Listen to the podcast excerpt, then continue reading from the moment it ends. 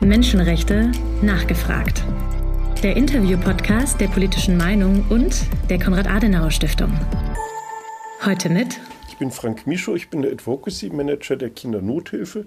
Die Kindernothilfe ist eine Kinderrechtsorganisation, die in Duisburg gegründet wurde und bis heute ihren zentralen Sitz in Duisburg hat. Wir arbeiten in 36 Staaten weltweit und meine Aufgabe ist eigentlich die Koordination der politischen Arbeit in Deutschland, aber auch weltweit. Lieber Frank, ganz herzlichen Dank, dass wir zusammen hier in deinem Büro in Duisburg-Buchholz sitzen. Du hast mir verraten, dass du wie ich gebürtiger Duisburger bist, was mich natürlich besonders freut. Und was ich mir vorher schon angelesen hatte, ist, dass die Kindernothilfe tatsächlich auch ein Duisburger Kind ist, und zwar 1959 bereits geboren wurde 2024 also 65 Jahre alt wird, aber noch lange nicht in Rente gehen darf. Darüber werden wir jetzt im Podcast Menschenrechte nachgefragt, der politischen Meinung und der Konrad-Adenauer-Stiftung mit dir sprechen. Eine Zahl, die mich auch sehr beeindruckt hat, beziehungsweise drei Zahlen.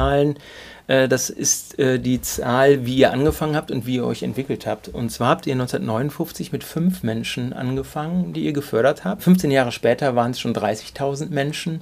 50 Jahre später, also heute praktisch, seid ihr äh, 2,1 Millionen äh, Menschen, die ihr fördert. Da würde mich mal interessieren, wie habt ihr das geschafft, aus so einer kleinen Organisation so eine Riesenorganisation zu machen? Das ist natürlich eine tolle Erfolgsgeschichte. Also ich bin selber erst seit 1999 dabei, was auch schon eine Zeit ist, und habe da viel von der Weiterentwicklung erlebt. 1959 war es so, dass fünf Pfarrer eigentlich in Indien diese extreme Armut äh, so dramatisch empfunden haben, dass sie gesehen haben, sie müssen da auch nachhaltig handeln und haben, als sie wieder zurückgekommen sind nach Deutschland, sich zusammengetan und einfach Menschen äh, gesucht, die dann diese Kinder, die sie persönlich vorgestellt und kennengelernt haben, unterstützen. Und daraus ist in sehr schneller Zeit eigentlich, damals noch in der evangelischen Kirche in Deutschland eine sehr große Bewegung regelrecht gestanden, eigentlich für Kinderrechte. Ähm, und wenn man das sieht über die 70er, 80er Jahre hinaus, da fand eigentlich so eine Professionalisierung in der Kindernothilfe statt. Also es gab dann auch Angestellte, vorher war es ehrenamtlich. Und äh, es war dann auch wichtig, bei diesen Zehntausenden Kindern, die dann da waren, auch wirklich dann den Spendern ähm, Spendenbescheinigung zu geben und diese Dinge. Insofern gab es da so eine Professionalisierung. Es gab auch dann ähm, gute Berichte, es gab dann Konzepte und es wurde dann einfach viel intensiver überlegt, in welchen Ländern wollen wir arbeiten, wo können wir am meisten erreichen mit unseren begrenzten Mitteln. Und daraus ist die Kindernothilfe immer weiterentwickelt worden. Und seit den 90ern, wo ich da bin, ist es so, dass noch ein riesiger Quantensprung dadurch entstanden ist. Vorher war die Kindernothilfe ein Kinderhilfswerk, was einfach einzelne Kinder gefördert hat. Und der entscheidende Unterschied, der bis heute sozusagen anhält, ist, dass die Kindernothilfe sich weiterentwickelt hat äh, zu einer Kinderrechtsorganisation. In den Ende der 80er war weltweit eine Bewegung für Kinderrechte und die Kindernothilfe war da wirklich mit im Lied. Meine Kollegin äh, Barbara Dünnweller war damals mit bei der Gründung der Kinderrechtskonvention dabei und äh, wir haben dann Ende der 90er geschafft, die meisten Bündnisse im Entwicklungsbereich in Deutschland, aber auch weltweit einige mit zu gründen und damit viele, viele Leute zu bewegen, dann sich auch für Kinderrechte einzusetzen. Und auch die Kinderrechtskonvention selber, ähm, also die Kindernothilfe hat es geschafft, sich an drei, es gibt drei Zusatzprotokolle, an allen dreien hat die Kindernothilfe maßgeblich mitgewirkt. Das heißt, das sind immer Dinge, die in der Kinderrechtskonvention, als die dann entwickelt wurde, das war 89, die dann, wo man nachher gemerkt hat, oh, in dem Punkt fehlt eigentlich was. Und deshalb hat man, das erste Zusatzprotokoll ist für Kinder in bewaffneten Konflikten. Da hat man gemerkt, es gibt Konflikte weltweit und die sind nicht gut in der Kinderrechtskonvention berücksichtigt und äh, deshalb haben wir uns einen Schwerpunkt gesetzt und da sehr aktiv mitgewirkt.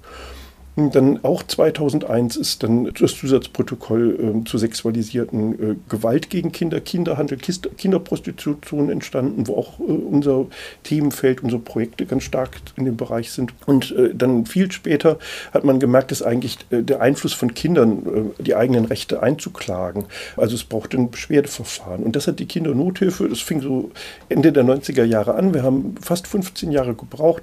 Also so um 2012 herum hat es dann geklappt, dass es auf der UN als, als Zusatzprotokoll eingebracht wurde und Kinder ihre Rechte jetzt über dieses Individualbeschwerdeverfahren regelrecht einklagen können. Und das sind so richtig tolle Erfolge und das zeigt, dass die Kindernothilfe eine lernende Organisation ist und sich gut weiterentwickelt. Ich finde es sehr spannend, dass ihr als eine der größten europäischen christlichen Kinderrechtsorganisationen bezeichnet werdet. Denn Indien ist jetzt ja kein Land, wo man klassischerweise eine große christliche Gemeinde vermuten würde.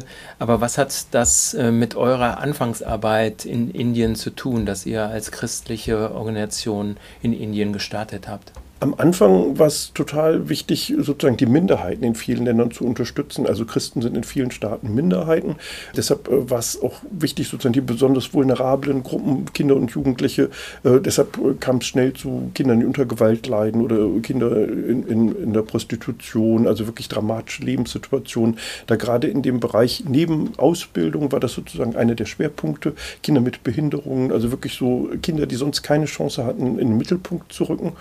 Und äh, es ist total schön zu sehen, dass man da eigentlich auch ganz tolle Erfolge erreicht hat. Mittlerweile ist es so, dass äh, unsere Partner eigentlich gar nicht mehr einen christlichen Hintergrund haben, sondern dass immer die stärkste Wirkung in dem Kinderrechtsbereich eigentlich. Äh, das entscheidende Kriterium ist, dass ein Partner von uns aufgenommen wird und dass wir zusammen mit dem dann gucken auf der staatlichen Ebene oder in der Region, was man dann konkret zusammen machen kann. Was sind das aktuell vielleicht für Partner in Indien? In Indien haben wir ein riesig großes Partnerfeld. Also es sind mhm. immer noch die besonders vulnerablen Gruppen. Also wir merken, äh, dass Mädchen, eine riesige Gruppe in Indien, äh, immer noch benachteiligt ist. Insofern, ob das Frühverheiratungen sind, ob das äh, deshalb Aufklärungsarbeit, sexuelle Selbstbestimmung, aber auch einfach das Thema Mädchenbildung sind auch wichtige Themen in Indien. Aber wir haben immer noch die Gruppen, meinetwegen jetzt Kinder mit Behinderungen, die ausgegrenzt werden, Minoritäten in Indien, die stark von uns unterstützt werden, also Dalits zum Beispiel. Und insofern sind wir in ganz vielen Themenbereichen aktiv, aber auch für die sozusagen die untere Mittelschicht oder so ist ganz wichtig im Bildungsbereich, dass einfach sich die Lebenssituation verbessert.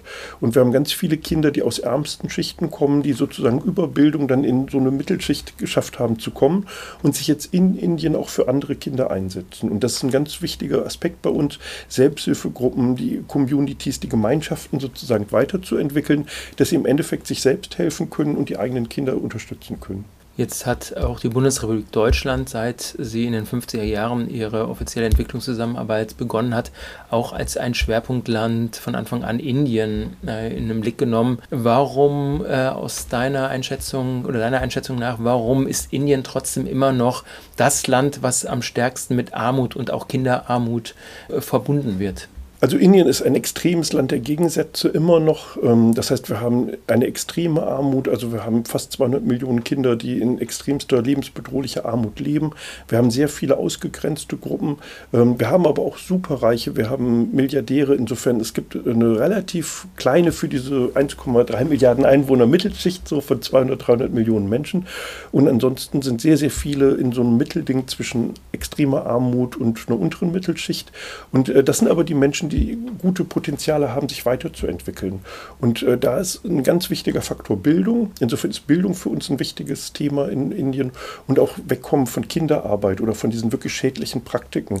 Ob das Frühverheiratungen sind, ob das dann ähm, einfach äh, Kinder sozusagen Gewalt in Familien, also ganz viele Aspekte, dass wir sozusagen über Bildung mit Partnern in, in Familien was verbessern können und dass wir aber auch in der Advocacy-Arbeit mit der Regierung zusammen was verändern können. Das ist ein ganz wichtiger Aspekt für uns. Das ist spannend, dass du äh, die Zusammenarbeit mit der Regierung ansprichst. Wir haben ja die Entwicklungsnachhaltigkeitsziele, äh, SDGs 2030 Agenda. Auf welchem Weg ist Indien in dieser Hinsicht, auch gerade wenn es um die Zusammenarbeit mit der Regierung geht? Hat die Regierung die Probleme sozusagen auch, äh, ist sie die auch angegangen? Das ist so ein sehr gemischtes Fazit. Also auf jeden Fall. Also Indien ist ein Land, in dem es wahnsinnig viele positive Entwicklungen auch gibt wirtschaftlich, äh, aber auch im sozialen Bereich, aber nicht für alle. Insofern, es gibt viele Gruppen, die ausgegrenzt werden. Und äh, wenn man hier meinetwegen europäisches Demokratieverständnis hat, also Indien sieht sich selbst als die älteste Demokratie in, in, in Asien an, ähm, aber das hat sehr große Defizite. Hm, also wenn man äh, sieht, jetzt war der G20-Gipfel, sozusagen die 20 reichsten Länder der Welt, haben sich in Indien getroffen und ähm, die Zivilgesellschaft wurde eigentlich ausgesperrt. Also man hat sozusagen sehr staatsnahe Gruppen der Zivilgesellschaft haben sich treffen können. Aber aus Indien selber sind die, die eigentlich wirklich was auch für Kinderrechte hätten beitragen können, ähm, sind, haben nicht die Möglichkeit gehabt, an einem offiziellen Gipfel teilzunehmen und haben dann so einen Alternativgipfel organisiert. Und das ist so ganz typisch. Also das finde ich sehr, sehr schade, weil einfach diese Stimmen unheimlich wichtig sind, um Verbesserungen und Weiterentwicklungen zu erreichen. Und die einfach dann auf der staatlichen Ebene nicht gehört wurden. Und das ist symptomatisch, äh, man nennt es so Shrinking Space, also Einschränkung der, der zivilgesellschaftlichen Handlungsspielräume. Ähm, und, und äh, das ist für den Staat ein riesiger Verlust, weil die einfach nicht mitbekommen dann, was wirklich an guten Verbesserungen für Menschen dann erreichbar wäre. Jetzt ist Indien nur eines von 36 Ländern, in denen ihr aktiv seid mit euren Projekten und Projektpartnern. Äh, gibt es Länder, wo du sagen könntest, äh, das sind eher Best-Practice-Länder, wo sich viele Dinge äh, auch aufgrund der engen Zusammenarbeit vielleicht zwischen Zivilgesellschaft und äh, Regierung Dinge nach vorne getrieben werden im Bereich der Kinderrechte und Armutsbekämpfung? Es gibt auf jeden Fall richtig tolle Länder, wo man sieht, aber es gibt nicht das ideale Land eigentlich weltweit, was alles perfekt beherrscht.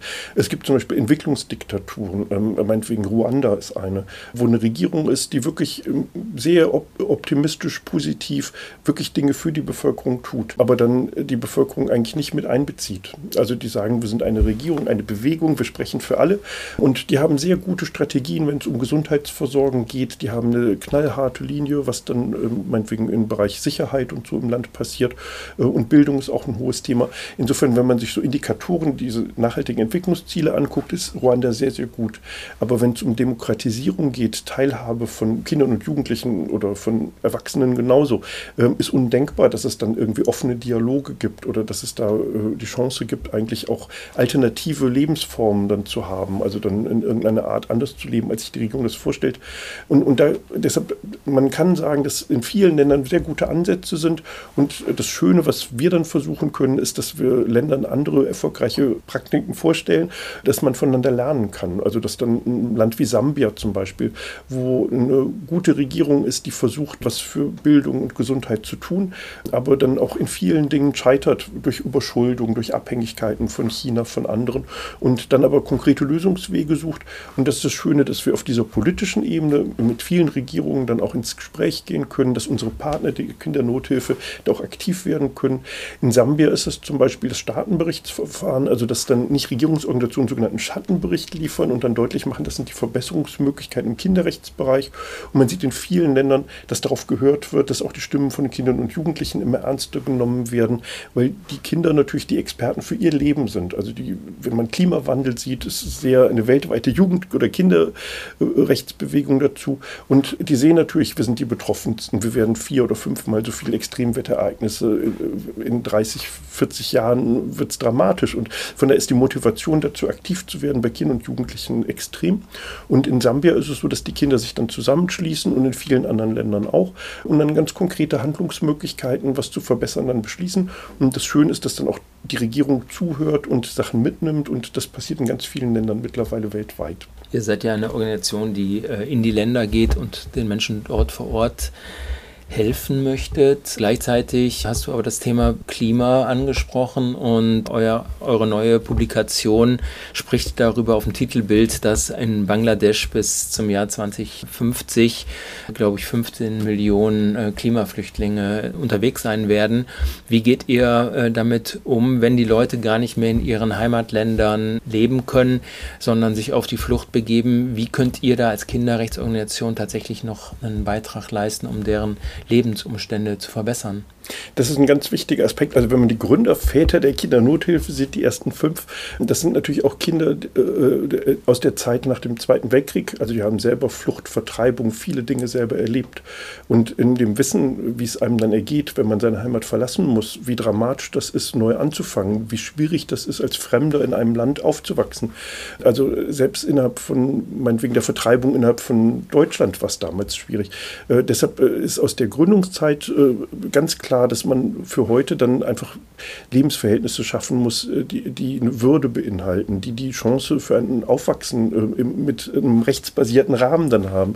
Deshalb ist die Kindernothilfe heute sehr dafür, dass äh, sozusagen rechtsstaatliche Verhältnisse in der Welt wirklich die Grundlage bilden müssen und nicht irgendwie illegale Pushbacks, also dass die Gefahr, dass man in, in Willkür kommt und das passiert ja selbst innerhalb der EU. Also wenn ich in Griechenland die Lebenssituation für Geflüchtete sehe, ist einfach dramatisch. Dramatisch. Also man äh, hat nie eine Sicherheit. Äh, man kann immer äh, von Frontex-Menschen oder von der Grenzschutzagentur dann wieder in die Türkei abgeschoben werden. Einfach so. Und, und Familien werden getrennt. Und deshalb, wir setzen uns dafür ein, dass halt Kinder und Jugendliche die Chance haben, in Sicherheit und Würde aufzuwachsen. Und gerade für Geflüchtete ist das natürlich eine super herausfordernde Arbeit heutzutage, weil Krisen und Konflikte massiv zunehmen. Und wir arbeiten zum Beispiel auch in der Ukraine. Ähm, wir sehen einmal hier über eine Million Menschen mit sehr vielen Kindern und Jugendlichen, die nach Deutschland gekommen sind. Äh, wir, wir, arbeiten mit daran, dass Bildungssituationen sich verbessern für ukrainische Geflüchtete.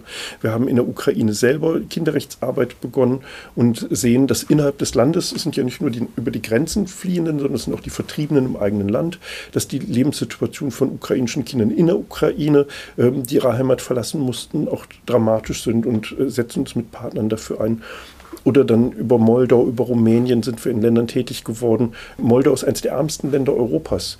Ähm, wir sehen, dass da eine Regierung ist, die sehr proaktiv eigentlich sich für Menschenrechte einsetzt und auch für Kinderrechte, aber die Handlungsmöglichkeiten sind extrem begrenzt. Und deshalb ist unsere Aufgabe dann hier die Mittel des Entwicklungsministeriums, die Mittel die zur Verfügung stehen, dann auch mit dem Bewusstsein für Kinderrechte dann zu bekommen. Also das ist dann die politische Arbeit, die wir tun. Und ich glaube, da sind wir sehr erfolgreich und gut, aber es muss, ist eine riesige Herausforderung. Insofern reicht da die Kindernothilfe alleine nicht aus. Und darum sind wir viel in Netzwerken, Bündnissen drin, in der Alliance for Ukraine zur Ukraine, im Netzwerk Kinderrechte hier in Deutschland also nur ein paar Beispiele zu nennen, um gemeinsam dann mit einer gemeinsamen Stimme dann auch viel mehr noch für Kinder und Jugendliche zu erreichen. Wir hatten uns auch vor einiger Zeit im Bundestag getroffen, wo ihr eine neue Studie vorgestellt habt. Da ging es um die Entführung ukrainischer Kinder. Warum habt ihr diese Studie gemacht und kannst du vielleicht Ergebnisse aus dieser Studie zitieren? Also wir machen mehrere Studien gerade. Wir haben eigentlich einen der Schwerpunkte neben Bildung, Gesundheit, in vielen anderen alltäglichen Themen sozusagen, einfach, äh, dass wir diese Straflosigkeit beenden wollen. Also dass äh, Menschen, die äh, Kriegsverbrechen begehen, wirklich dann verurteilt werden, dass Gerechtigkeit gibt und dass im Kinderrechtsbereich gibt es die sogenannten sechs schwerwiegendsten Kinderrechtsverletzungen, die alle Kriegsverbrechen sind. Da gehören zum Beispiel die Angriffe auf Schulen und Krankenhäuser dazu, da gehört die Rekrutierung von Kindersoldaten dazu aber auch sexualisierte Gewalt. Und eine von den sechs Themen ist aber auch das Thema die Entführung von Kindern. Und deshalb, wir haben eine Studie dazu gemacht, wo es einfach darum ging, deutlich zu machen, welche Dimension dieses Thema überhaupt hat. Ähm, es gibt verschiedene Perspektiven dazu. Also Russland sagt, wir entführen gar nicht die Kinder, wir retten die Kinder aus der Front Linie und schützen die Kinder damit sozusagen. Das ist auch eine völkerrechtliche Verpflichtung. Äh, die Ukraine sagt sehr eindeutig, das sind mittlerweile knapp 20.000 Kinder aus der ukrainischen Regierungssicht, die entführt wurden, äh, dass es hier um dramatische äh, Kriegsverbrechen geht. Und wir haben das dann in dieser Studie analysiert und haben festgestellt, dass es so sehr unterschiedliche Bilder gibt. Also wir merken, dass sehr viele Kinder, die zum Beispiel in Sommercamps geschickt wurden, dass die in Russland oder in besetzten Gebieten waren und nicht wieder zu ihren Eltern zurück konnten. Und äh, die russische Seite sagt dann dazu, das ist ein riesiges äh, Problem, wir können die Kinder doch nicht die, über die Front oder an die Front zurückschicken. Insofern äh, schützen wir die Kinder, indem sie hier bleiben. Und äh, was für uns dann wichtig ist, den Kontakt zu den Eltern und den Kontakt zu den Kindern zu bekommen und zu sehen, wollen die Kinder eigentlich da bleiben, fühlen sich da sicher, wollen sie lieber zurückgehen? Und wir haben sehr unterschiedliche Rückmeldungen gekriegt. Also manche der Kinder haben gesagt, ähm, im Moment ist es für uns hier gut, wir wissen nicht, wie wir sicher zurückkommen sollen. Aber wir haben von einer Mehrzahl gehört, wir wollen unbedingt zu unseren Eltern zurück. Und die Eltern haben auf jeden Fall, die meisten Eltern haben gesagt, also wir wollen unsere Kinder jetzt zurückholen. Und dabei helfen wir als Kindernothilfe auch dabei. Was wir jetzt im Moment machen über die Studie hinaus, ist so eine Handreichung für Eltern in Russisch und Ukrainisch, wie sie über sichere Wege eigentlich ihre Kinder zurückholen können. Also das mit der Geburtsurkunde der Kinder, aber ich will nicht in die Details gehen, da wirklich ganz konkret wissen, wie sie an die Kinder kommen und über die Kontakte, die wir haben, dass wir dann wissen, wo die Kinder sind, äh, haben die Eltern die Chance, sie zurückzuholen. Und das ist ein ganz wichtiger Aspekt, denn wir haben festgestellt, äh, dass viele Kinder äh, nicht die Möglichkeit haben, zurückzukehren, ob sie wollen. Die werden aber nicht mit Gewalt unbedingt festgehalten, sondern haben einfach nur keine Möglichkeit. Wir haben aber auch festgestellt, und das sind wirklich Kriegsverbrechen dann, dass Kinder mit Gewalt entführt wurden oder dass Kinder wirklich gegen ihren Willen festgehalten werden. Also dass die nicht mit ihren Eltern telefonieren können, dass die nicht die Chance haben, selbstständig sozusagen und äh, in irgendeiner Form aktiv zu werden. Und dann ist es wirklich ein Kriegsverbrechen. Und das ist das, was wir dokumentieren und zusammen mit vielen Akteuren, da ist die UN-Sonderbeauftragte für Kinder in bewaffneten Konflikten, Virginia Gamba, da ist in Kiew eine UN-Sonderbeauftragte, die wirklich mit der ukrainischen Regierung hilft, diese Kriegsverbrechen zu dokumentieren. Und das ist ganz wichtig, um nachher eine Gerechtigkeit zu finden, um zu wissen, wer sind eigentlich die Täter, also wer hat wen entführt, wo sind die Kinder hingekommen. Und die andere Ebene ist, dass wir wissen, welche Traumata, welche Probleme haben die Kinder gehabt. Das heißt, mit unseren Partnern zusammen können wir, wenn wir wissen, was mit den Kindern geschehen ist, natürlich bei den rückgekehrten Kindern eine psychosoziale Unterstützung organisieren. Wir können gucken, dass die wieder integriert werden, denn wir haben ganz oft, dass die Kinder nicht wissen, wo sie als nächstes hingehen sollen. Also dann die Eltern schaffen es oft nicht, die Kinder abzuholen. Und, und deshalb da ist so ein wichtiger Knackpunkt, an dem wir jetzt ansetzen und das ermöglichen, um einfach die geringen Zahlen der Rückkehrer wirklich deutlich zu steigern. Ihr habt ja Projektpartner in der Ostukraine, die also sehr, sehr stark unter Beschuss steht.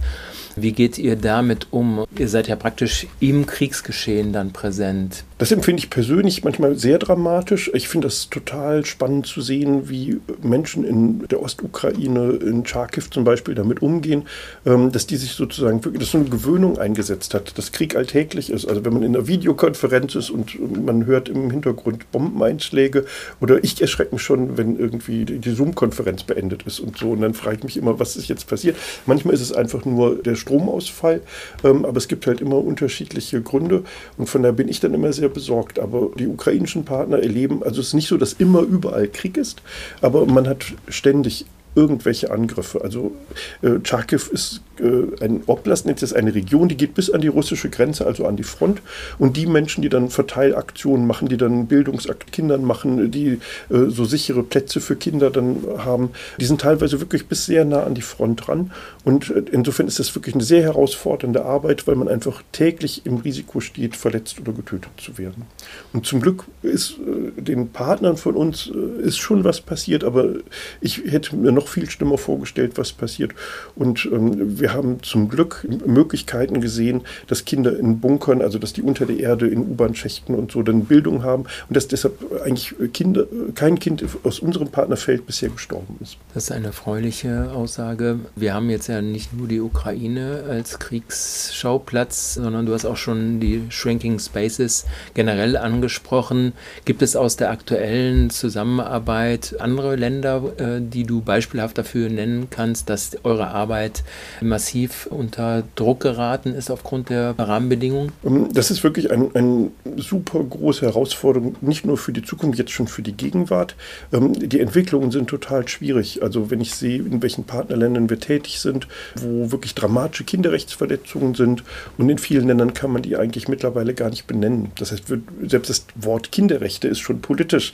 Von daher muss man dann immer umschreiben. Man versucht dann irgendwie über das Thema Bildung, das Thema Gesundheit solche neutralen Themen eigentlich dann auch mit Regierungen ins Gespräch zu kommen.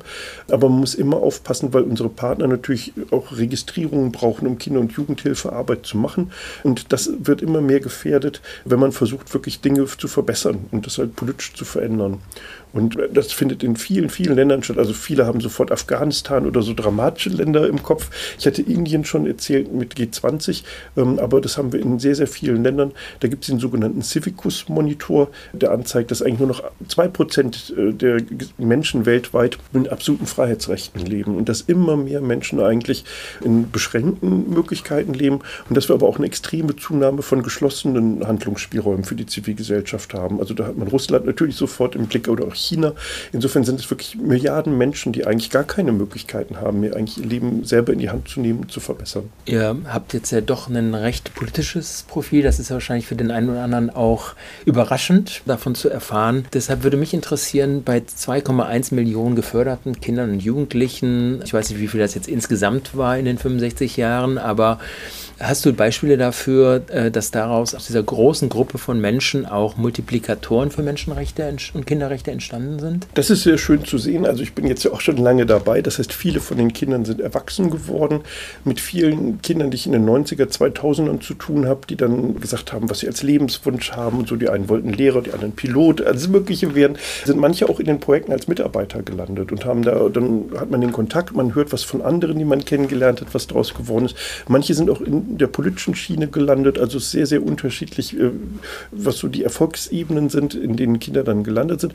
Aber viele haben dann aus der Arbeit, wo sie, wenn sie selber Unterstützung erfahren haben, das Bedürfnis gehabt, auch anderen zu helfen. Und das finde ich total motivierend, ob das in diesen Selbsthilfegruppen von uns ist, ob das in, in, einem Bildungsprojekt ist, dass man dann sieht, dass eine Schülerin von früher jetzt eine super aktive Lehrerin ist und nicht nur sozusagen ihren Job macht, sondern darüber hinaus dann auch bewusst guckt, was sind die besonders vulnerablen Kinder in der Klasse, wie kann man über die eigentlich Schule hinaus äh, Kindern und Jugendlichen helfen und, und das motiviert unheimlich für die Arbeit. Vielleicht können wir noch mal ganz grundsätzlich über eure thematische äh, Aufstellung sprechen. Du hast im Vorgespräch gesagt, ihr habt vier Kern Arbeitsthemen. Welche sind das? Also ein ganz zentraler Schlüssel für Entwicklung ist einfach das Recht auf Bildung.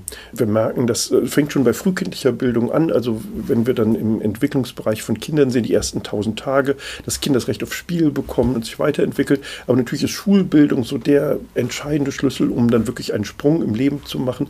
Wenn Kinder aus ärmsten Familien kommen und eine gute Schulbildung haben, merken wir, dass viele aus der Armut rauskommen.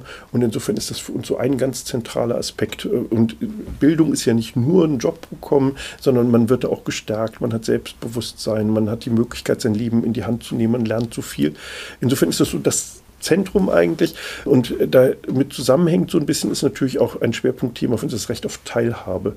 Das heißt, viel hat mit der politischen Teilhabe zu tun, aber es ist auch einfach die Teilhabe an der Gesellschaft.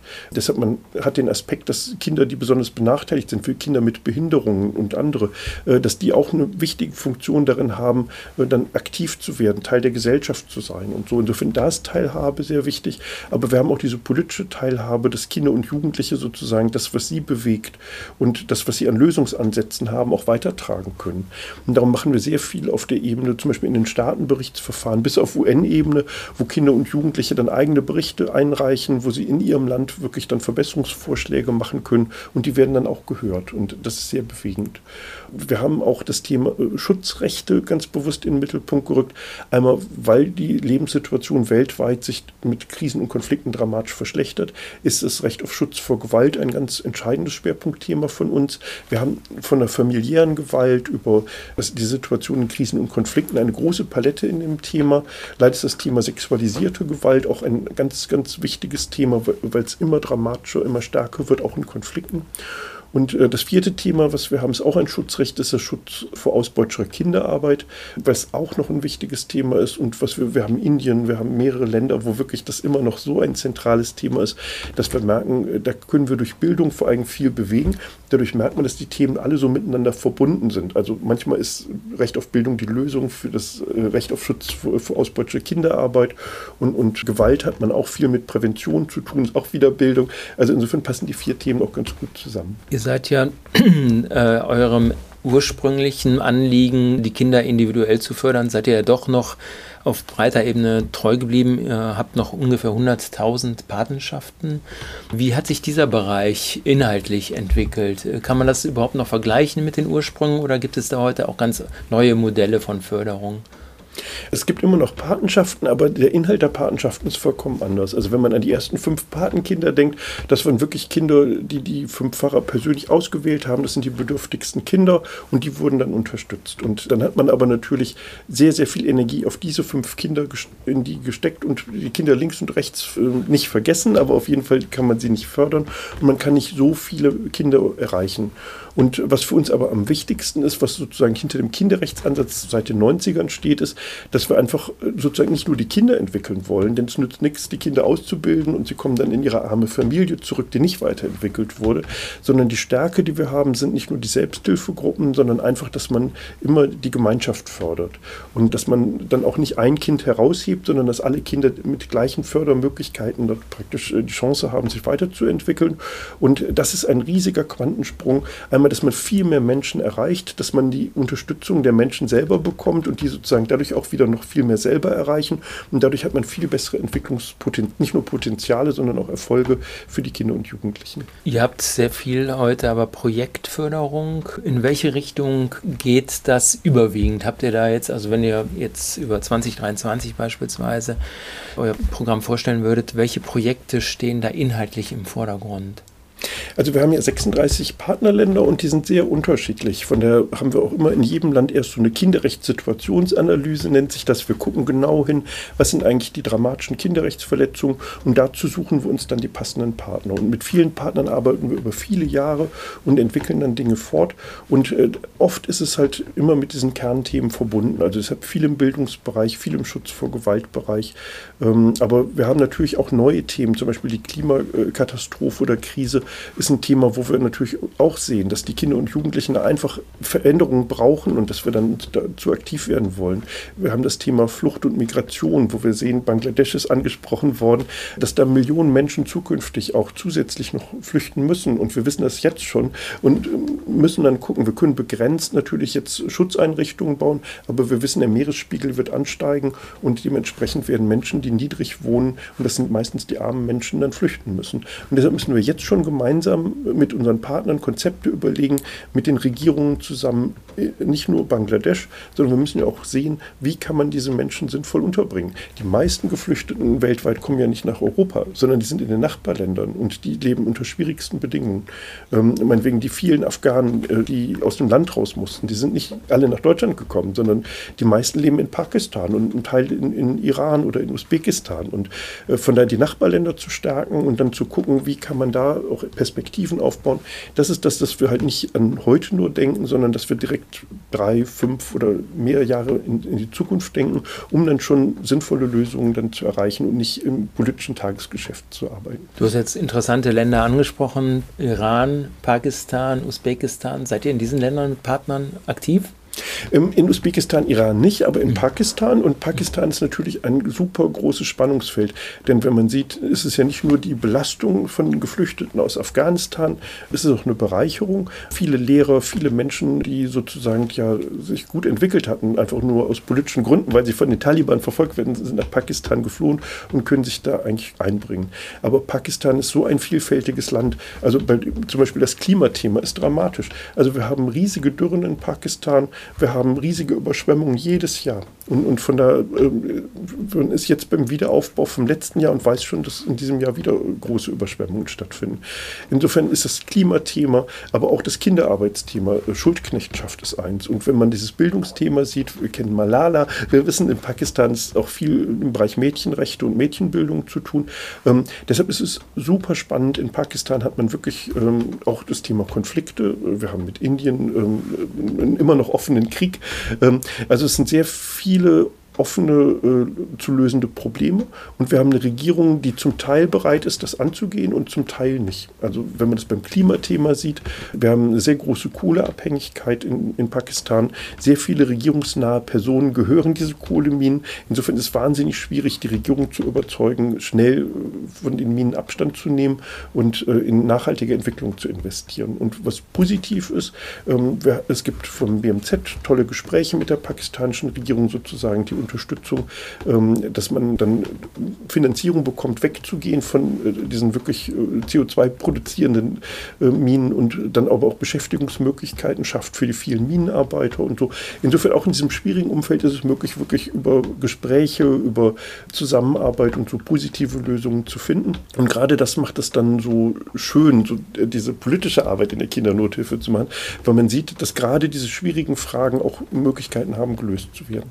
Du äh, sehr, sehr komplexe Themen angesprochen. Der Kampf gegen Kinderarbeit, der Kampf gegen sexuelle Ausbeutung von Kindern, der Kampf gegen Gewalt gegen Kinder.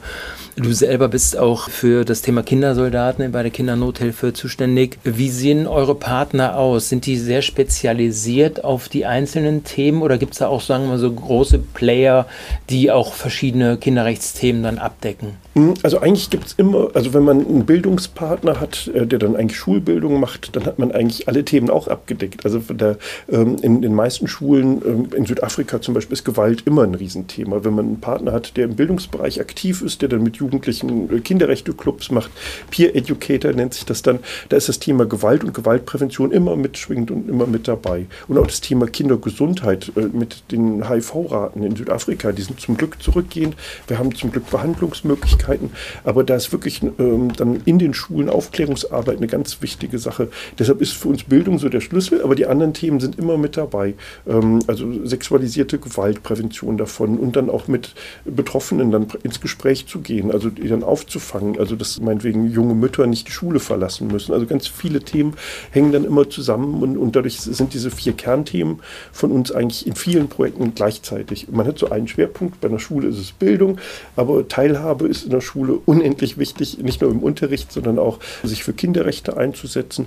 Und wenn wir aber meinetwegen Projekte haben, die sich gegen Gewalt einsetzen, dann ist auch die Lösungsperspektive oft Bildung oder äh, von daher hängen immer die Projekte eigentlich sehr stark mit ganz vielen Themen zusammen.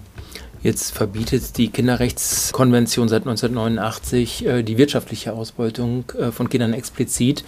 Dennoch hast du darüber gesprochen, dass Kinderarmut, Kinderarbeit extrem verbreitet ist nach wie vor. Wie begründet man das? Wie kann man, wie, äh, wo sind die Ursachen für diesen hohen Anteil von Kinderarbeit in vielen Ländern? Die sind auch sehr vielfältig. Also wir haben gesehen durch Corona, dass einfach die steigende Armut, der geringere Zugang zu wirtschaftlichen Möglichkeiten äh, massiv wieder Kinderarbeit gestärkt hat. Also wir hatten schon sehr, sehr viele positive Entwicklungen in vielen Ländern und dann haben wir gemerkt, dass diese zwei Jahre gerade für die Ärmsten der Armen doppelt schlimm waren. Ähm, dass dann die Eltern den Job verloren haben, dadurch die Kinder, die dann zur Schule gehen konnten, nicht zur Schule gehen können, in Arbeit gehen müssen äh, und eigentlich jetzt dann durch diese Ausfall der Bildungsjahre schlechtere Chancen haben, normale Jobs zu kriegen und dann eigentlich wahrscheinlich durch die Armutssituation, die sie erleiden, ihre Kinder auch wieder nicht zur Schule schicken können. Insofern müssen wir gucken, dass gerade diese Brüche, also da, wo sozusagen negative Trends stattfinden, dass wir da ansetzen und gucken, was kann man dann konkret tun. Und wir können über unsere Partner sehr viel tun, aber da ist auch die Lobby oder die Advocacy-Arbeit, die wir machen, ganz zentral, dass wir darauf hinweisen, ähm, da gibt es halt Unterstützungsmöglichkeiten von den Vereinen, Vereinten Nationen, dass die Regierungen das Bewusstsein für ihre ärmeren Leute weiterentwickeln, dass wir Entwicklungszusammenarbeit für diese Zielgruppen dann kriegen, damit einfach dann diese Armutsspirale nicht entsteht, sondern dass dann meinetwegen die Eltern durch kleine Unterstützung im Job gehalten werden oder die Möglichkeit kriegen, überhaupt ein Einkommen zu haben und dadurch die Kinder in der Schule bleiben können, dann ist wirklich für die nächsten Generationen viel erreicht. Du hast jetzt das als Trend angesprochen. Ist das beim Thema Gewalt und sexuelle Ausbeutung von Kindern, ist das auch ein zunehmender Trend durch die Pandemie? Genau, in der Pandemie äh, war das ähm, sehr stillschweigend und man hat wenig an Zahlen oder Möglichkeiten gehabt, das mitzubekommen. Man hat es aber schon sehr stark vermutet.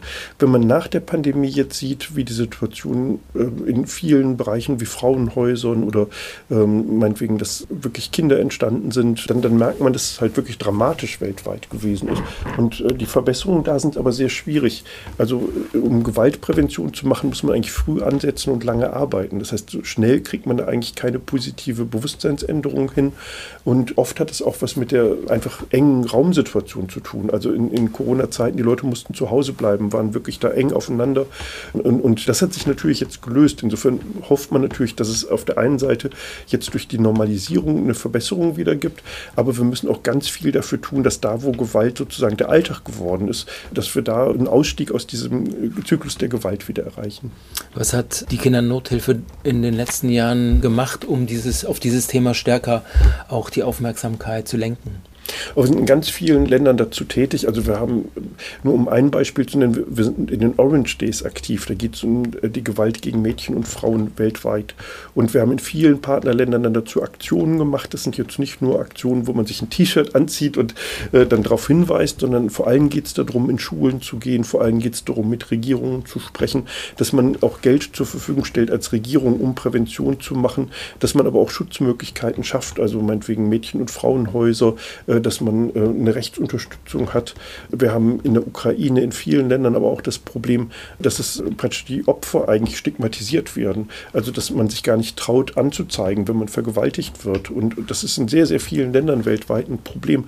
Insofern, dass man so eine Sensibilisierung schafft, nicht nur in den Schulen durch Bildung, sondern vor allem auch von staatlichen Einrichtungen wie der Polizei, der Justiz, dass halt dann äh, Frauen sozusagen Frauen befragen, dass dann wirklich sehr sensible Befragungsmethoden verwandt wird und dass man nicht wie im Verhör sozusagen als Opfer dann gar nicht traut, was zu sagen. Das sind viele Dinge, auf die wir hinweisen und äh, wo wir auch sehr erfolgreich sind, aber das ist ein sehr langsamer Erfolgsweg. Ich habe gesehen, dass ihr sehr fleißig auf Social Media aktiv seid und ich finde das Thema wie soziale Medien auch für soziale Themen genutzt werden können, finde ich sehr, sehr spannend. Der Podcast Menschenrechte nachgefragt ist jetzt auch seit kurzer Zeit auf Instagram aktiv und ihr seid sehr, sehr fleißig, muss ich sagen. Herzlichen Glückwunsch mit schönen kurzen äh, Infoclips auch auf Instagram. Wie geht ihr in euren Partnerländern mit dem Social Media Thema um? Unterstützt ihr eure Partner, dass sie selber diese wichtigen Kinderrechtsthemen auch in Social Media präsentieren? Genau, also sehr unterschiedlich von Land zu Land. Also vor wenigen Jahren war es noch schwierig, in manchen ärmsten Ländern eigentlich Zugang mit Handys oder im Internet überhaupt zu sein. Das ist jetzt dramatisch verändert. Also eigentlich ist die Welt wirklich, ja, der Zugang hat deutlich zugenommen. Insofern können wir auch in Kenia, in Uganda, in vielen Ländern, wo vor wenigen Jahren das noch schwieriger gewesen wäre, können wir selber da viel von lernen. Also wir merken, dass meinetwegen in Kenia Banken online sind, dass man über Telefone sozusagen Geschäfte abwickeln kann. Das sind Dinge, in Deutschland sind wir da eigentlich noch weit zurück. Das sind so einer Form zu machen. Aber im Bereich Kinderrechte ist es auch ein sehr gutes Tool, äh, weil wir einfach Aufklärungskampagnen dann machen können. Also gerade wenn meinetwegen auf dem ländlichen Raum, wo man gar nicht persönlich physisch so leicht überall hinkommt, sind solche von, aber auch schon noch digitale Kampagnen, werden auch flankiert von Radiokampagnen. Radio spielt immer noch eine riesige Rolle, aber Online-Kampagnen, Social-Media-Kampagnen extrem zunehmend. Und wenn man Südostasien sozusagen Schwellenländer sieht, dann ist es eigentlich das Mittel, um Kinder und Jugendliche zu erreichen. Und wenn wir dann Aufklärung, Ausbildung, äh, diese Bereiche machen, das ist, hat man wirklich Millionen von Zuhörern oder Leute, die aktiv, nicht nur zuhören, sondern Menschen, die aktiv werden. Und insofern ist es sehr interaktiv mit den Social Media Möglichkeiten. Und, und von daher ist es eine tolle Möglichkeit, dass sich Kinder sozusagen über Kampagnen politisch, über Rückmeldungen dann im Bildungsbereich oder mit vielen Verbesserungsmöglichkeiten dann in, in dem Projektbereich dann wirklich erfolgreich einsetzen. Ich möchte ganz gerne mal aus eurem aktuellen Jahresbericht zitieren, und zwar zum Thema Marketingstrategie. Ähm, da schreibt ihr, wir werden 2023 eine umfassende Marketingstrategie für die kommenden Jahre entwickeln, mit der wir als Kinderrechtsorganisation die nächsten Generationen noch stärker in den Fokus rücken, um in einem schwieriger werdenden Marktumfeld auch künftig zu bestehen. Was sind das für Marketingstrategien, die ihr zum Thema Kinderrecht plant für die Zukunft? Kannst du dazu was sagen? Natürlich brauchen wir eine solide Finanzierung für unsere Kinderrechtsarbeit. Wir müssen gucken, wie wir eigentlich auch in Zukunft äh, diese vielen Herausforderungen meistern. Insofern müssen wir eigentlich, wir sind verdammt dazu zu wachsen. Und äh, das ist eine sehr wichtige Aufgabe. Und wir müssen mit kreativen Mitteln gucken, was sind so Möglichkeiten, das noch zu verstärken. Und was wir sagen können, ist, wir haben so 10 bis 15 15 Prozent von öffentlichen Zuwendungen. Also es sind dann vom Entwicklungsministerium zum Beispiel Anträge, die wir durchkriegen, dass unsere Projekte unterstützt werden. Wir haben aber über 216.000 Einzelförderer. Das ist eine unendliche Menge von Menschen an Potenzial allein in diesem Deutschland, wenn man das für Wahlen oder für andere Bereiche sieht und so. Also man kann mit sehr vielen Menschen zusammen was bewirken. Und deshalb ist der Slogan der Kindernothilfe gemeinsam wirkend auch passend, weil wir einmal mit den Partnern in den Partnerländern zusammenwirken, weil wir mit den Kindern und Jugendlichen zusammenwirken und was was bewegen, aber auch natürlich hier die Spender und Unterstützer eine ganz oder die zentrale Rolle spielen, damit wir überhaupt erst starten können und unsere tolle Arbeit machen können. Und deshalb freut mich das immer auch zu sehen, dass die Anzahl der Menschen, die uns unterstützen, weiterhin wächst. Und, ähm, aber wenn man den Spendenmarkt insgesamt sieht, muss man sagen, dass er nicht unendlich wächst, sondern der ist begrenzt. Wir haben praktisch, äh, wenn man so Trends sieht vom Deutschen Spendenrat und so, sieht man, dass die Anzahl der Spender insgesamt, die spenden zwar etwas mehr, aber insgesamt die Zahl sinkt eigentlich eher. Äh, wir als Kindernothilfe sind jetzt nicht, wir haben letztes Jahr ein Rekordjahr gehabt, wir haben eine solide finanzielle Grundlage, aber wenn man benachbarte Organisationen sieht, dann sieht man, da gibt es richtig Einbrüche und da gibt es richtig Dramen auch. Und wir wollen mit einer Marketingstrategie natürlich genau das verhindern. Uns solide aufstellen, breit aufstellen. Wir haben zum Beispiel, um unsere Stiftung auf solide Grundlagen zu stellen, ein, mit einer Bank, der KD-Bank zusammen, einen nachhaltigen Entwicklungsfonds gegründet, den Kinderzukunftsfonds. Und mit dem wird ohne Kinderarbeit, ohne negative Einflüsse auf Kinderrechte sozusagen in Firmen investiert und das Geld äh, kommt dann sozusagen äh, der Kindernothilfe zugute. Und äh, das ist ein riesiger Quantensprung dann, wenn man als einer von ganz vielen Säulen sozusagen ähm, neben neuen Zielgruppen, die wir erreichen wollen, die wir immer wieder neu gewinnen müssen, um das Thema Kinderrechte dann auch, auch Geld dafür zu bekommen, also Spender zu gewinnen. Und äh, das ist auch, wie man für viele Organisationen sieht, eine riesige Herausforderung. Und zum Glück ist es im Moment für uns ein, eine gut bewerkstelligte Herausforderung, aber wir wollen auch in fünf oder zehn Jahren unsere Arbeit gut machen können. Ihr habt euren Hauptsitz in Duisburg, was mich als Lokalpatriot sehr freut. Aber seit dem Sommer seid ihr auch mit einem Büro in Berlin und zwar ganz in der Nähe des Bundesministeriums für wirtschaftliche Zusammenarbeit und Entwicklung und im Büro Gemeinschaft mehr oder weniger mit FENRO, dem einem Bündnis entwicklungspolitischer Organisationen. Was versprecht ihr euch von diesem neuen Standort Berlin für eure Arbeit? Genau, das ist wirklich noch ganz frisch. Wir haben gerade zwei neue Kollegen und Kolleginnen, die dort erstmal arbeiten. Und es ist ganz wichtig für uns, weil wir merken, wir haben jetzt für das Themenfeld Ukraine vollkommen neu die Arbeit vor anderthalb Jahren begonnen. Und im Entwicklungsministerium, was keine 100 Meter entfernt ist, sind die Leute, die mitbestimmen, welche Gelder gehen an die Ukraine oder die Nachbarländer wie Moldau, wo wir auch arbeiten. Und insofern wollen wir da auch wirklich Vorschläge machen, was kinderrechtsbezogen ist. Wir wollen, dass nicht nur in Infrastrukturprojekte investiert wird, sondern dass auch in die Menschen dann Investitionen stattfinden, um so einen Aufbau oder Wiederaufbau der Ukraine überhaupt äh, dann langfristig nachhaltig, auch menschenrechtlich sinnvoll dann zu gestalten. Und insofern macht es dann auch Sinn, in Berlin vor Ort tätig zu sein. Und natürlich können wir zu allen unseren Kinderrechten auch in Deutschland sehr viel erreichen. Und das haben wir auch schon in den letzten Jahren. Aber ich merke, dass es ein großes Potenzial ist, wirklich viel mehr persönlich im Gespräch mit Ministern. Wir haben jetzt in unserem Medienpreis für Kinderrechte Svenja Schulze dabei. Und insofern, wir haben viele Möglichkeiten, wirklich auf die Menschen dann auch persönlich einzuwirken. Und das Büro erleichtert das ungemein. Äh, mich würde es noch interessieren, weil du auch im Vorgespräch gesagt hast, dass, hast, dass dass ihr auch politische Bildungsarbeit macht. Was für Projekte das jetzt speziell auch im deutschsprachigen Raum sind. Auch da sind wir sehr vielfältig. Also wir haben äh, zum Beispiel eine Kampagne des Action Kids. Da geht es darum, ähm, über Kinderarbeit weltweit aufzuklären und ganz viele äh, Schulen machen damit. Das sind vor allem Kinder, die selbst organisiert dann Aktionen machen, zum Teil Spenden sammeln, zum Teil Aufklärungsarbeit machen. Wir sind aber auch, wir haben zum Beispiel eine weltweite Jugendkonferenz hier in Duisburg organisiert und da waren dann Kinder und Jugendliche aus Pakistan, aus Südafrika da, aber auch aus 40 verschiedenen Schulen hier in Deutschland und haben sich mit dem Themenfeld Klimagerechtigkeit und Kinderrechte beschäftigt. Insofern ist es immer so, was einerseits, wo wir sehen, dass eigentlich die wichtigsten Themen sind, die im Bildungsbereich dann bearbeitet werden müssen und viel steht in unseren Schulcurricula. Das heißt, wir haben eine Bildungskollegin, die entwicklungspolitische Bildungsarbeit macht und genau sich an dem Schulcurriculum in den einzelnen Ländern orientiert und dann Bildungsangebote, Materialien entwickelt und die zur Verfügung stellt. Und das ist zum Thema Bildung, das ist zum Thema Kinderarbeit, das ist auch zum Thema Schutz vor Gewalt und auch äh, Schutz vor ausbeutischer Kinderarbeit. Aber wir machen auch viel, wo Jugendbeteiligung eine Rolle spielt. Deshalb sind diese Konferenzen so wichtig, um einfach weltweit in Austausch zu kommen. Also dass deutsche Kinder sozusagen den Blick über den Tellerrand bekommen und dann in Lebenssituationen in Indien, in Pakistan, in vielen anderen Ländern dann auch ein Gefühl dafür kriegen und merken, man kann auch da gemeinsam viel bewirken und allein durch Digitalisierung ist es auch viel, viel leichter eigentlich heutzutage weltweit zu denken und zu leben. Und die Lebensperspektive von jungen Menschen heute ist halt dann auch in, in der Welt sozusagen zu Hause zu sein. Und darum ist entwicklungspolitische Bildungsarbeit zum einen so wichtig und zum anderen, um nicht die Schwächsten in der Gesellschaft zu vergessen. Denn wir arbeiten ja nicht für die Elite, für die breite Masse der Gesellschaft, sondern bei uns geht es darum, den Ärmsten der Armen zu helfen.